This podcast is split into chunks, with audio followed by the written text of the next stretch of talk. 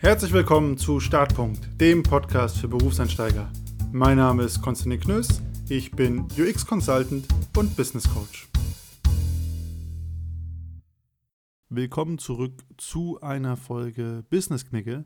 Die Folge ist ein Hörerwunsch. Ich habe offen gestanden nicht so ganz gewusst, was sich die Person gewünscht hat, aber habe gesagt, ich starte mal einen Versuch. Dementsprechend freue ich mich auch sehr über Feedback, ob ich die Erwartungen getroffen habe.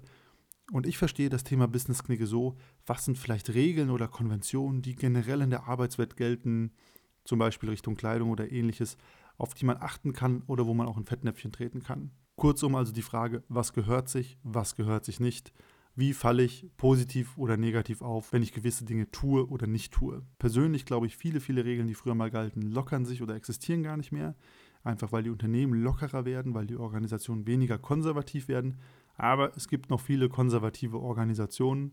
Das wirst du auch merken, wenn du mal einer bist. Und da gelten durchaus noch einige formelle oder informelle Regeln.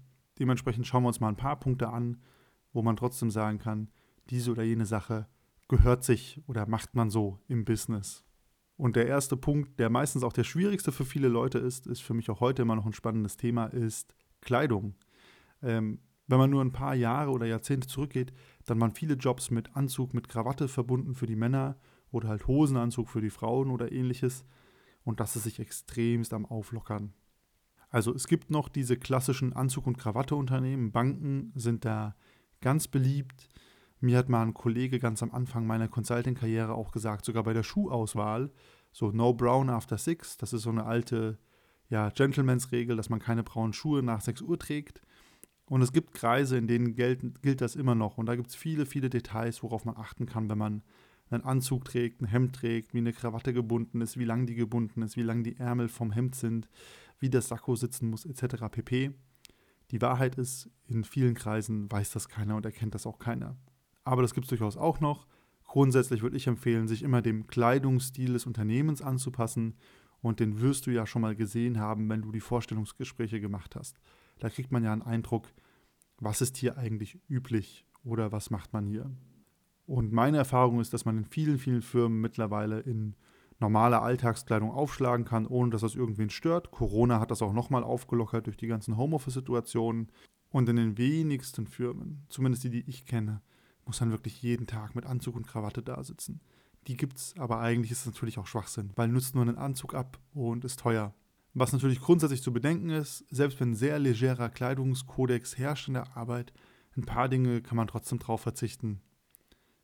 Also einfach wirklich die letzten abgefragten Klamotten tragen, wo vielleicht schon der Partner, die Partnerin sagt, oh, musst du das wirklich anziehen? Würde ich darauf verzichten.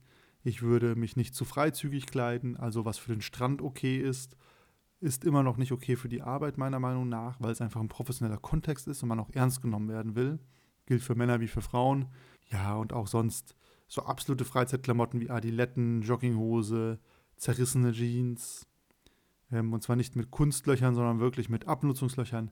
Das würde ich mir alles schenken. Das wird dann einen Ticken zu schäbig oder zu schlecht. Und kurze Hose auf die Arbeit ist ja auch immer so ein beliebtes Thema, das damit einhergeht. Da würde ich auch mal sagen, kommt sehr auf die Firma drauf an. Bei uns zum Beispiel trägt man das durchaus. Ich persönlich fahre die Philosophie, aber das ist mein eigenes Ding. Kurze Hosen wie auch Adiletten sind für mich Freizeitklamotten und wenn ich in die reinsteige, dann denke ich immer schon an ja, Freizeit, an Strand und deswegen trage ich das einfach auch nicht auf die Arbeit, auch keine kurzen Hosen. Weil eine lange Hose hat für mich immer auch so einen, setzt für mich immer so einen mentalen Triggerpunkt zu, jetzt wird gearbeitet. Aber Kleidung ist auf jeden Fall ein spannendes Thema ähm, gerade wenn man auch Dienstleister ist. Bei uns ist immer noch die Frage vor Kundenterminen, die man ganz kurz stellt, wie fahren wir hin? Gehen wir Anzug hin, mit ohne Krawatte oder einfach nur Hemd und Chino?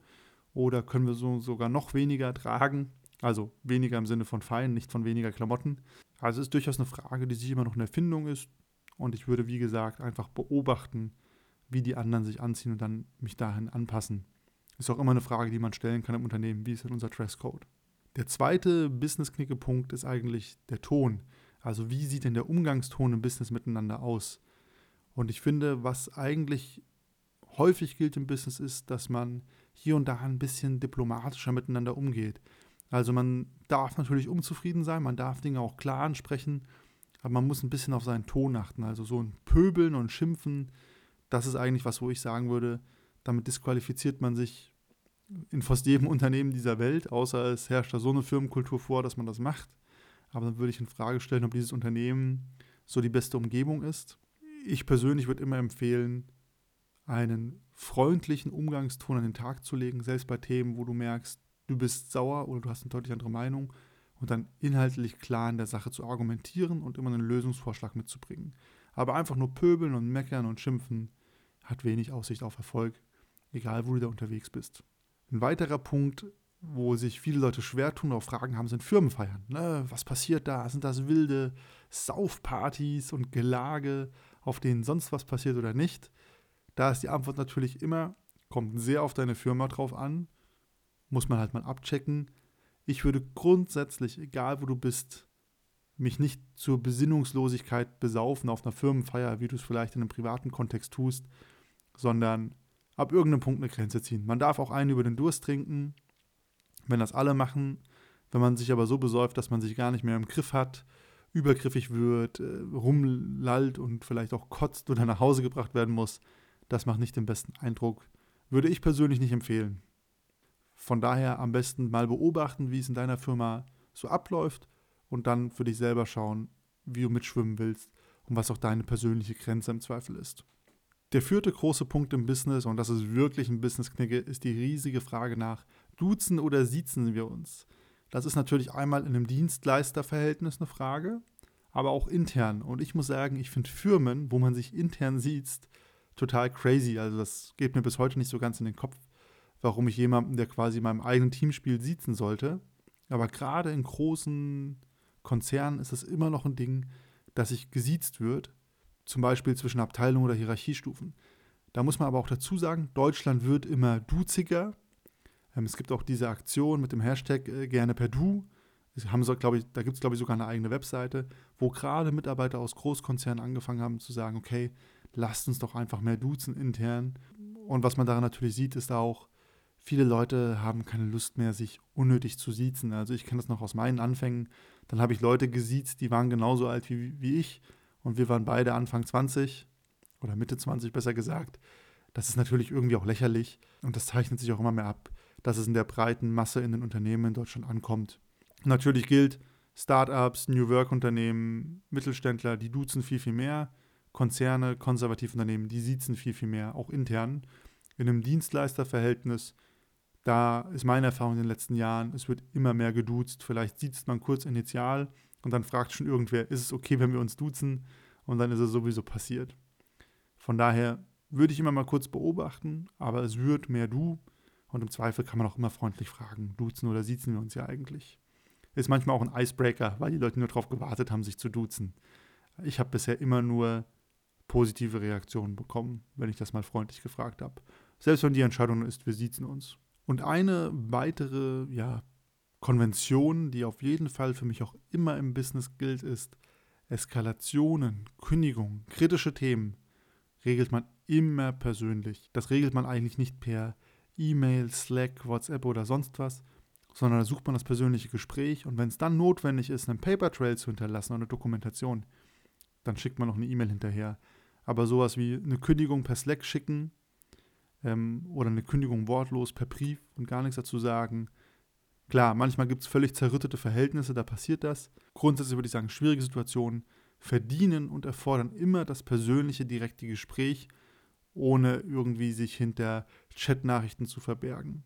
Und das ist auf jeden Fall auch eine Erwartung. Also wenn man kündigt, es gehört sich meiner Meinung nach schon, ein Kündigungsgespräch zum Beispiel zu führen und dann auch kurz zu reden, dass man geht. Man muss jetzt keine tausend Gründe dafür anführen, aber auch dieses Zeichen des Respekts, sich bis zum Ende professionell zu verhalten und das Gespräch zu suchen. Das ist auf jeden Fall ein Faktor, wo ich immer sagen würde, das ist eine Konvention, die durchaus noch da ist, die einfach von einer gewissen Professionalität zeugt. Und eine letzte Konvention, ich habe das auch mal in einer anderen Folge erwähnt, da ging es um Gespräche auf der Arbeit, ist übers Gehalt reden. Zumindest in der Firma. Das ist immer noch sowas. Viele, viele Leute würden sagen, macht das auf gar keinen Fall. Ist eine doofe Idee. Ich würde auch sagen, kommt drauf an. Man, manchmal macht es Sinn, sich eher bedeckt zu halten. Ähm, es gibt Firmen, da weiß sowieso jeder das Gehalt von jedem. Da kann man auch drüber reden. Es gibt Leute, die sagen, ist mir völlig egal. Das soll jeder wissen. Dann können wir uns besser gegenseitig einschätzen und auch besser selber unsere Gehälter verhandeln. Ich würde aber sagen, es führt häufig eher zu Missgunst, Neid oder ungünstigen Vergleichen zwischen den Kollegen und würde mich da eher bedeckt halten. Und es ist in vielen Firmen sehr ungewöhnlich, Leute nach ihrem, also so straight nach ihrem Gehalt zu fragen oder auch gefragt zu werden. Von daher, damit würde ich mich auch zurückhalten. Und das war meine kleine Folge zum Business-Knicke mit ein paar, ja, ganz einfachen Konventionen. Und ich glaube, was man ja auch merkt in dieser Folge ist, es gibt nicht mehr so viele Konventionen. Die Konventionen, die für alle Firmen, die für alle Wirtschaftszweige gelten, die lösen sich immer mehr auf. Und es ist viel, viel individueller geworden. Es hängt eher von den Branchen ab, von den Firmen und davon, wie konservativ die Unternehmen an sich eigentlich sind. Und dann kann man für diese Unternehmen sagen, hier gibt es einen gewissen ja, Umgang miteinander, der für dieses Unternehmen typisch ist. Aber was bei dem einen Unternehmen totaler Standard sein kann und Konvention, zum Beispiel Anzug und Krawatte, sonst bist du zu schlecht angezogen, kann im anderen Unternehmen schon komplett schnöselig und over the top rüberkommen. Und das ist auf jeden Fall was zeigt, zwischen Firmen ist auch mehr Fingerspitzengefühl gefragt, wenn man mal wechselt und sich an neue Kontexte anpassen muss und damit auch an neue Konventionen und Regeln. Welche Konventionen oder auch Business-Knicke-Tipps hättest du denn noch? Da würde ich mich wie immer über Fragen, Feedback, Kommentare freuen. Schreib mir gerne auf Instagram at Knös oder auf LinkedIn start.podcast oder auch per E-Mail start.podcast.gmail.de freue ich mich wie immer über dein Feedback und deine Kommentare und ansonsten bis zum nächsten Mal.